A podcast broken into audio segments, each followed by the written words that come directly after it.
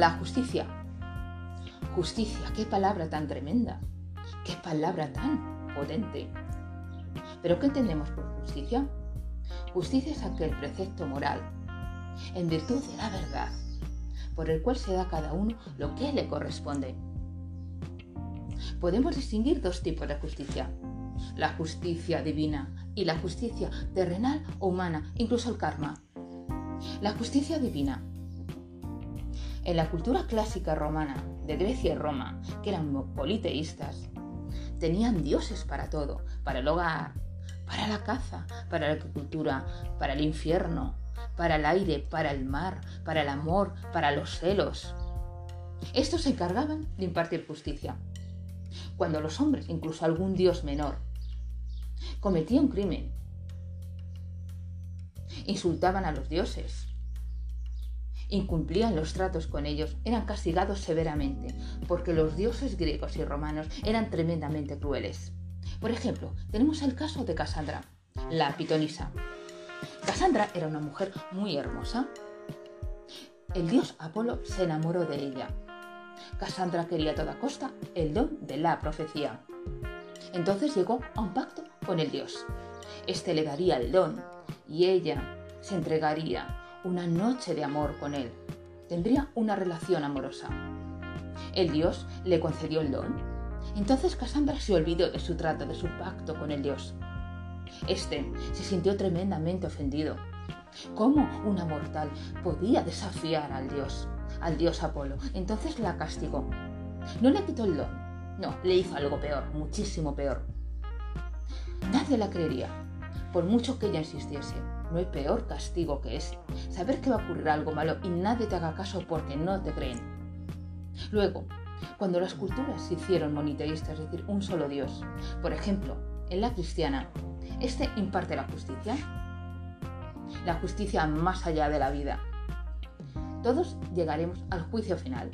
Seremos juzgados por nuestros hechos desde nuestro nacimiento hasta nuestra muerte. Entonces, Dios nos llevará al cielo o nos bajará a los infiernos. En la, Biblia está la ley del talión. A quien hierro mata, a hierro muere. Ojo por ojo, diente por diente. Es decir, tú serás castigado de la misma forma, con el mismo daño, con el mismo castigo que has infringido a, a tu víctima. En la Edad Media estaba la Inquisición, estaban los tribunales inquisitorios aquel que ya era llevado ante ese tribunal, porque era un tribunal de Paripen, era un verdadero tribunal, ya estaba juzgado y condenado de antemano. Cuando una mujer era considerada una bruja, no había nadie que la librase de la hoguera.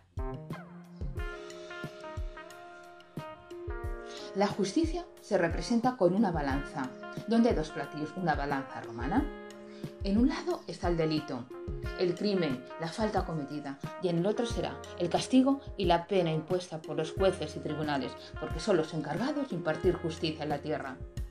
Se la representa también con una cinta en los ojos, como si estuviese ciega, pero no es verdad.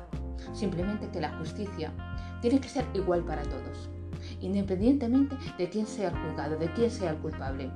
Porque un juez no puede ser a la vez juez y parte.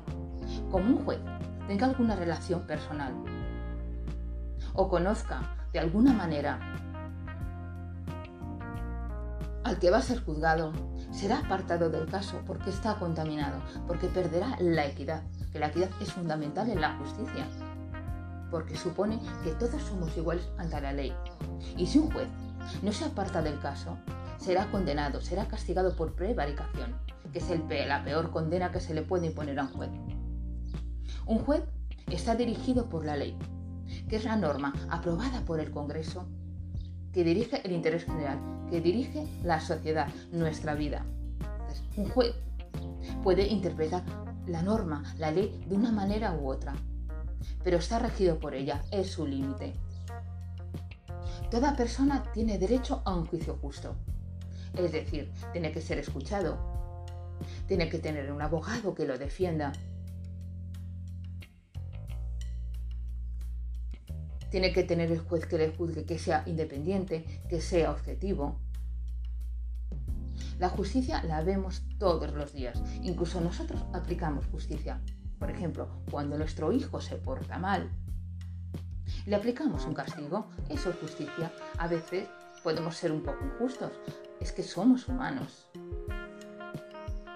Dicen que la justicia, por ejemplo, tenemos un trozo de pastel. Dicen que lo justo sería repartirlo en partes iguales. Pero yo me pregunto una cosa, eso no es justo. Imaginemos que el, pastel es de chocolate y hay una persona que le gusta poco o nada el chocolate. Y hay una persona que es muy goloso y una persona que come más que otra.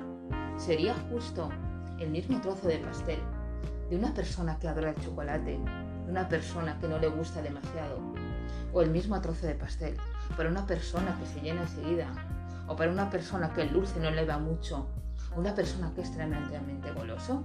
Yo creo que no. Eso no es justo, aunque aparentemente lo parezca, o porque aparentemente hay cosas que son justas y en realidad no lo son. Pero lo importante, lo importante en este mundo es que hagamos justicia de la manera mejor posible, porque un mundo más justo es un mundo mejor.